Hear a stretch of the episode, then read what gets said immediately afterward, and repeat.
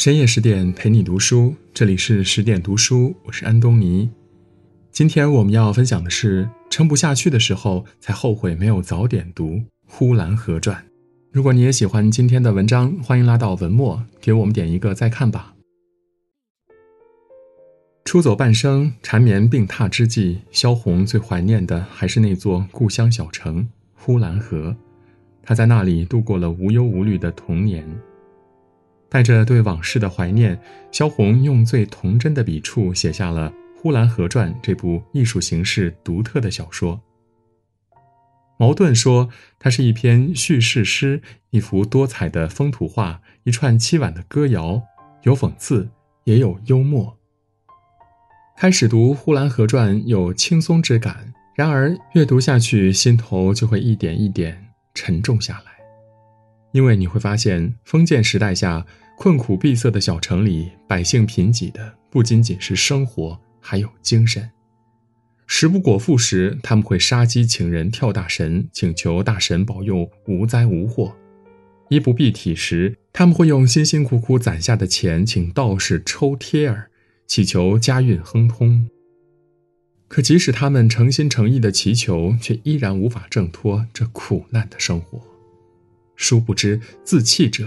天意弃之，而自救者，人恒救之。一生活各有不同，人生各有不易。萧红的故乡呼兰河是哈尔滨的一个边陲小城，小城的人日出而作，日落而息，日复一日，年复一年的讨着生活。赶车的车夫头顶三星出门，天刚蒙亮时把货物送到，手上都不知冻裂了多少个口子。卖豆腐的人清晨就沿街叫卖，稍有不慎，盛豆腐的方木板就冻在地上，拿不起来。卖馒头的老头背着木箱子装着热馒头，踩着厚厚的雪，一个不小心，馒头箱子就翻了出去。等老头子挣扎着起来，馒头已经被过路的人拾去。吃了几个，萧红就出生在这样一个小城。八岁丧母，父亲对她疏于管教，继母更是不待见她。幸运的是，祖父就像一束光，照亮她的童年。祖父最喜欢侍弄花园里面的花花草草，萧红也有样学样。祖父栽花，他就栽花；祖父拔草，他就拔草。祖父下种，他就用脚一个一个的把地溜平。萧红说：“花开了，就像花睡醒了似的；鸟飞了，就像在天上逛似的；虫儿叫了，就像虫子说话似的。一切都活了，想要做什么就做什么，想要怎么样就怎么样，都是自由的。真是一段顶顶惬意的时光。”然而造化弄人，萧红的快乐在祖父去世时戛然而止。失去了祖父的庇佑，萧红在刚上初中的年纪就被父亲迫不及待地安排了亲事。为了继续念书，萧红偷偷地离开了家乡。可失去了经济支持的她呢，很快陷入了上无瓦片遮身，下无立锥之地的境地。此时的她选择投靠了当时的官二代汪恩甲。屋漏偏逢连夜雨，在萧红怀孕之际，汪恩甲消失了，留下的只有巨额欠款。萧红再一次选择出逃，就这样颠沛流离了半生，最后留下了“半生尽遭冷遇，身先死，不甘不甘”的绝笔。正如张爱玲所说的，在这个光怪陆离的人间，没有谁可以将日子过得行云流水。生而为人，每个人都过着不同又相同的生活，每段人生都有着不似又相似的难处。工作的压力，感情的挫败，家庭的不和睦，人生的不如意十之八九。但有句话说得很好：“该来的总会来，该走的总会走。”学会看淡、看开，才是余生最好的生活状态。二，别低估现实的残酷，别高估命运的慈悲。罗曼·罗兰说：“生活分为三层，第一层是生活的本质是残酷的。呼兰河里的生活更是如此。小团圆媳妇儿的一生，将生活的残酷刻画的入木三分。小团圆媳妇儿是老胡家的童养媳，但自从她被接来的那一刻，院子里就充斥着关于她的闲言碎语。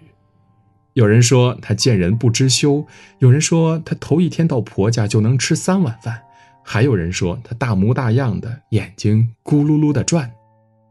在那个时代里，封建规矩就像是枷锁一样，牢牢禁锢住人们的思想。小团圆媳妇儿流露出孩子般的真性情，却被认为是不守规矩，而不守规矩就要挨打。没过几天，胡家院子里就传来了团圆媳妇儿的哭声，哭声很大，无论多远都能听见。就这样一直持续到冬天，哭声才被跳大神的鼓声替代。原来是小团圆媳妇儿生病了，胡家婆婆请大神来做法事。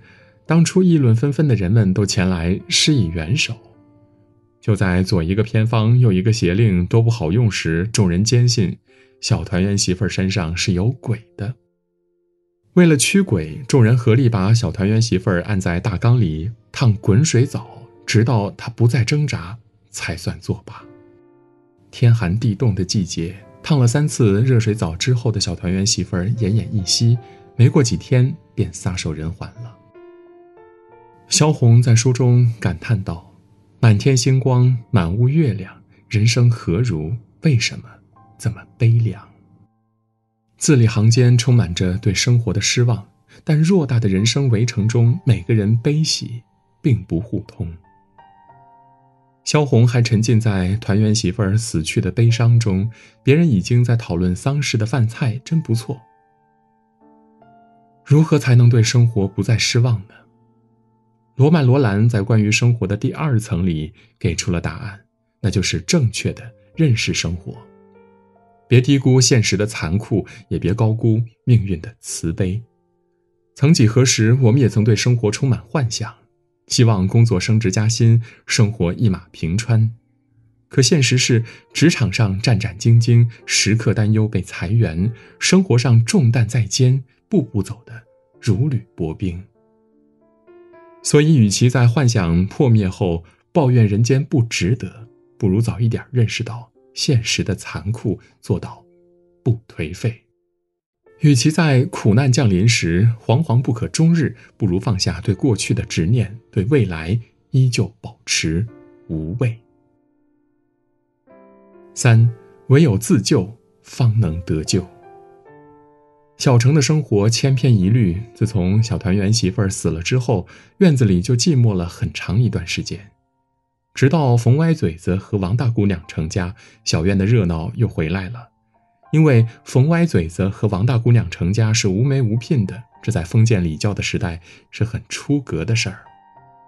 于是，小城里充满了关于这段婚姻的流言蜚语。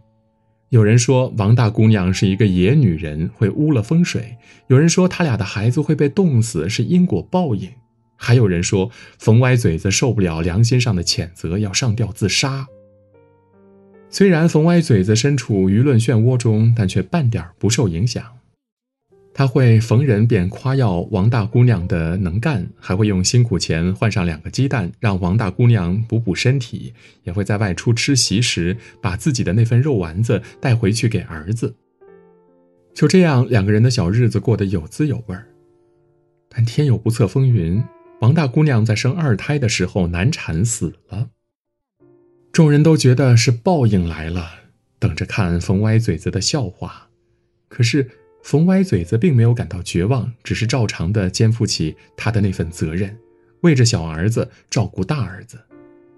虽然有时候也会含着泪水，但当看见大儿子会拉驴饮水了，小儿子会拍手笑了，他的生活就又充满了希望和力量。季羡林先生曾说，在人生的道路上，每一个人都是孤独的旅客，人间万千光景，苦乐喜忧，跌撞起伏。除了自度，他人爱莫能助。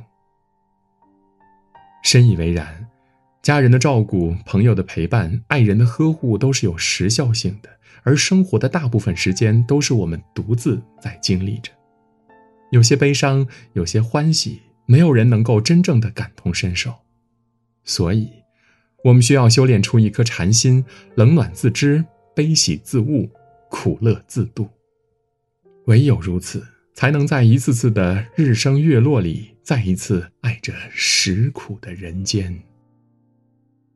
小说的结尾，萧红这样写道：“所写的并没有什么优美的故事，只因为它们充满我幼年的记忆，忘却不了，难以忘却，就记在这里了。”在病榻上垂死时，萧红印象最深刻的还是小城百姓对生活的苦苦挣扎。为了填饱肚子，披星戴月的辛勤劳作；为了得到保佑，倾家荡产的送瘟请神。愚昧无知也好，自我救赎也罢，他们只是在拼尽全力的活着。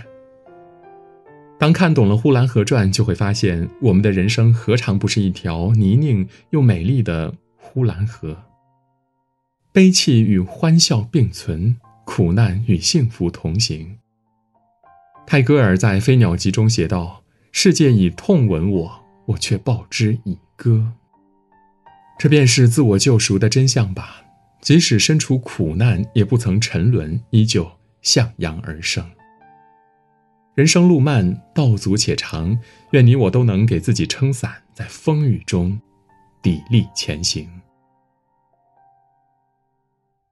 更多美文，请继续关注十点读书，也欢迎把我们推荐给您的朋友和家人，一起在阅读里成为更好的自己。